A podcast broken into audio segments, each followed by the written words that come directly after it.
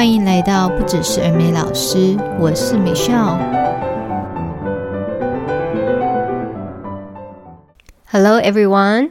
不知道大家有没有听出，其实我感冒的声音还很严重哦。我已经感冒了，呃，今天应该是第十六天，有够夸张，就是超过半个月，然后都还没有好。那这个礼拜又去看了中医哦。希望呢，可以就是用中医来终结我的感冒。那现在就是剩下这个非常严重的鼻腔这边的症状，所以今天嗯，要让大家就是忍耐一下我可怕的鼻音，真的很不好意思。好，那回过头来就是我们来聊一下啊，我今天这个节目上线的日期已经真是进入三月份。那对于我们补习班来讲，三月份其实就是整个招生季要开跑咯。非常非常紧锣密鼓的，你从现在开始跑，然后一路可能要招到大概是八月份，就是暑假结束底定，九月开学。好，如果你还有余力，九月开学还可以继续在 Open House 一直办哦，再给 GAM 加减的收一些，就是还没有归队的，还没有找到的。那不然一般来讲，其实暑假结束，我觉得也都差不多了。那三月开始，呃，开跑的这个招生工作。第一波最重要、最重要、最重要的，大家一定要好好把握的，就是所谓的幼小衔接。那为什么幼小衔接这么重要？大家想一下，我们补习班是儿美班嘛，所以我们是针对小学一到六年级，这是我们主要战力。那你的小学一到六年级，当然是能够越早进来，然后读得越久。那就是越好，所以越早进来，意思就是小一就要进来了。那如果说我们补习班你有招幼童班啊，就是你有小一之前的这种学龄前的幼童班的话，那当然更好喽。所以呢，我会针对这个招生季的幼小衔接，我会分两集来跟大家分享哦。那今天这一集我们就先 focus 在内部招生。然后下周我们再来聊外部招生。好，那如果说你们是自己有幼儿园的补习班啊，就是你的老板他有开儿美补习班，还有开幼儿园，这种原家校的经营呢，就是非常典型的要自己养学生。那我们所谓养学生，就是我们把幼儿园的学生顾好。好，顾到家长满意度都很高，那因此家长他就会期待我们大班毕业之后，一样在你们的体系继续学习，啊，接受你们老师的照顾，继续享有这么高品质的照顾。就是你把幼儿园教好、顾好，其实家长他对于你的信赖度就很高，除非要搬家。否则的话，他们一定会选择在你的同品牌，还有就是同样一个教学体系和同样一个经营者的这种管理照顾之下，他继续学习。好，那所以我们就要做第一个叫做内部的学生调查哦。如果你们是幼儿园的，那一般在幼儿园这个时间点哦。就会先做一个叫做小学学区调查。那小学学区调查出来之后呢，就会很清楚的知道有哪些学生他绝对是在我的学区内就读，那有哪些学生可能会离开。好，那接着呢，调查完之后，我们就要开始展开我们整个招生计划喽。所以我们在三月份哦，第一场要办的就是我们的招生说明会。那这个招生说明会的对象当然是所有的大班生家长以及大班生。好，那为什么会有大班生呢？因为我们要在家长的面前，然后 demo 一段，就是未来啊升上小一之后这个课程，那小朋友在老师带领之下上课的真实样貌。我跟你讲，家长就超爱看那种。真人秀，所有的真人秀家长就是最爱，因为他的孩子就在这真人秀里面，然后大家一定会疯狂的拍疯狂的照哦。因此呢，你一定要有一个环节，就是这个家说会不要就是只是找家长来，一定要有一个环节是家长大家见证这些孩子在老师的带领之下的学习样貌，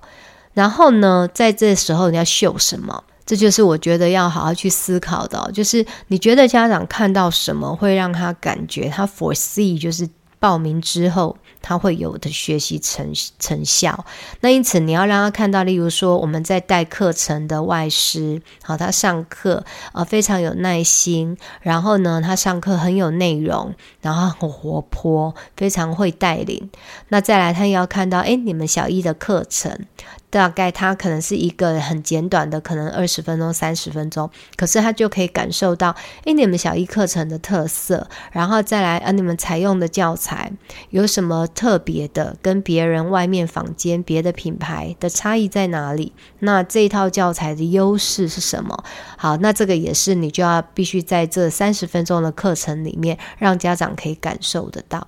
那再来呢？当然，就除了我们的带班的外师，那还有就是中师嘛，一定会有一个所谓的助教啊，还有教务系统。那这时候，我们中师的角色，然后以及未来他是跟家长们互动的，然后以及我们的这个教务管理系统啊，我们的这个主管层级的，大家的工作大概会有什么样子的 support？我觉得应该是说，像这一类型的家长哦，他们对于品牌里面的小学课程一定会非常的重视，因为他知道小学是整个学习能力养成很重要的一个关键时期啊。因为其实学前我觉得比较是习惯啊、启发啊，然后还有身体肢体的一个成长发展。那在真正的进入小学之后，它是衔接未来的中学高等教育。一路一路的最基础的阶段，因此你要在这个很简短的一个加速会过程当中的 teaching demo，就让家长可以感受到你们的课程的深度，还有就是你如何可以让他信赖你，因为他一读就可能读六年，那在就是没有特别状况的情况下，如何让家长愿意交付孩子在你手上，然后交付六年？好，这个展示，这个 demo 真的很重要。那通常我们在做这种 teaching demo，就是小朋友他们秀完这个真人秀之后，他们就会拉到另外一间教室去，可能做其他的手作，或者是他们就另外跟外师继续课程延续到后面，就是把它把它完成这样子。然后呢，我们就会留家长在这个教室里面，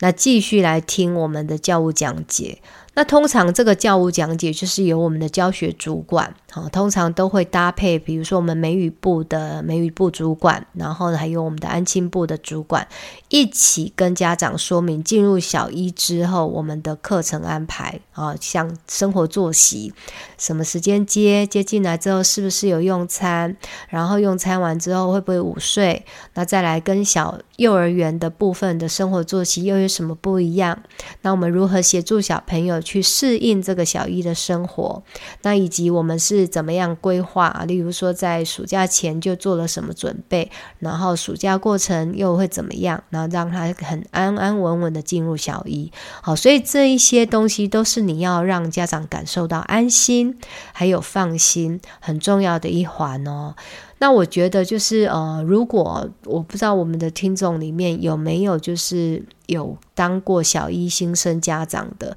如果有的话，你真的可以就是感受我刚刚说的这些哦，因为我们在呃小朋友从幼儿园这个安全堡垒，好不好？真的很像城堡里的王子公主，然后要离开城堡了，然后要去外面打怪的那种感觉。所以其实家长，我只我觉得内心是彷徨无助的。再来，他真的会很需要，就是像这种补习班或者是学校老师给予的这些生活上的建议跟安排。在他就是任毫无任何资讯的情况下，你给他的所有资讯都是最最最可靠而且最好用的。所以在小一这个家说会当天哦，除了就是这些啊，我刚刚说的小朋友的真人秀到后面的教务讲解，还有就是请大家一定要思考，你要准备哪一些就是 paper。还有哪一些像手册啦，或者是呃专家的这种呃建议，甚至还有什么小一新生的什么适应症候群等等，whatever，就是通通都要准备给家长，让家长就是他要。他离开之前，他可以带很多很多资料回家 study。那再来，当然里面有一个很重要的东西，就是那有关于留班，你们会有什么规划？那我现在说的这个留班，就是从大班他要继续续读到我们小一，有什么优惠呀？好，这就是第一波你一定要去思考的最最最大的优惠啊，折扣最大，加码最大啊，报名礼物最大，通通要在这个第一波全部通通都撒下去，你让这样感觉到。优惠越大，赚越大的时候，他那个定金就缴下去了。那我们通常都会在就是加售会当天就要收单，你一定要让他有感觉到，就是今天哦，过了今天优惠就没了。通常在这个时候，真的是那个气氛，就是买气会很热。然后因为你沙很大嘛，就让这样感受到，如果今过了今晚，就什么都没了这样子。所以呢，家长一定会马上就是定定金给他缴下去，没钱也赶快去楼下便利商店领。啊，一定会是这样子的。好，那所以刚刚我讲的就是三月份第一波的家长说明会，哈，家说会暨小一新生课程 teaching demo。哦，你就帮他包装一个，就是这就是小朋友要登短廊的第一天了。那再来呢，我们就会有第二波。那通常第二波，我们就会开始让这个大半生他进入到我们的儿美补习班来，好，来试坐一下这个大哥哥、大姐姐的桌椅，然后呢，来模拟一下趴睡，好，还有就是来试试看这个大马桶哦，大的小便斗。好，这些都是他未来上小一之后真实生活要面对的哦。那对于大班生小朋友来讲，其实做这些呃小一模拟试、小一模拟生活作息，他们会觉得很好玩，因为就是到一个新的环境，然后再来呢，当然要透过就是老师非常生动的带领。那还有我们未来小一的真正的这种安亲老师，对于小朋友在比如说小升一和幼小衔接的时候，他会需要什么样子的言语，什么样子的这种提醒，然后什么样子的照顾呵护，透过我们就是这些小升一的。安庆老师来做这个示范，然后带领他们来认识环境，然后让他们去模拟这个上课的教室。那如果可以的话，你可以带他上一段，比如说正音课程，哈。如果这时候就是安排正音课程，我觉得是一个比较恰当，因为这就是跟小一安庆课程比较有关系。那另外也可以就是让他们模拟啊，假设说。要去刷牙、洗杯子啊、洗碗筷啊，这个也都是小一未来需要做的哦。当然，有一些幼儿园可能在呃大班生就大班的时候就已经开始训练啊。那不管就是你们本来怎么操作，我觉得就是进小一前的这个模拟，也是要在我们大概是四月份、五月份就要开始去进行。那通常呢，在六月份的时候，我们会有另外一个活动，啊，六七月看你们的必点的时间。我们会在我们大班毕业生的毕点上面安排一个，就是小一的成果发表会。好，那大家不知道有没有听出这个的用意又是什么？其实我们就是希望透过这个家长们来见证，就是哦，上了我们的小学部，他们的英文能力有多棒。那通常这个小一的一个成果发表，它就是会，例如说会有一段全英的自我介绍。啊、那当然就让小朋友 solo 啊，每个人都要用非常非常标准的英文，然后说出很长的句子，那又可以展现出有别于幼儿园的程程度哦。你不要说讲的跟幼儿园讲的没差，或者说，诶，这个小一班他们的成果发表竟然比这个大班生还逊。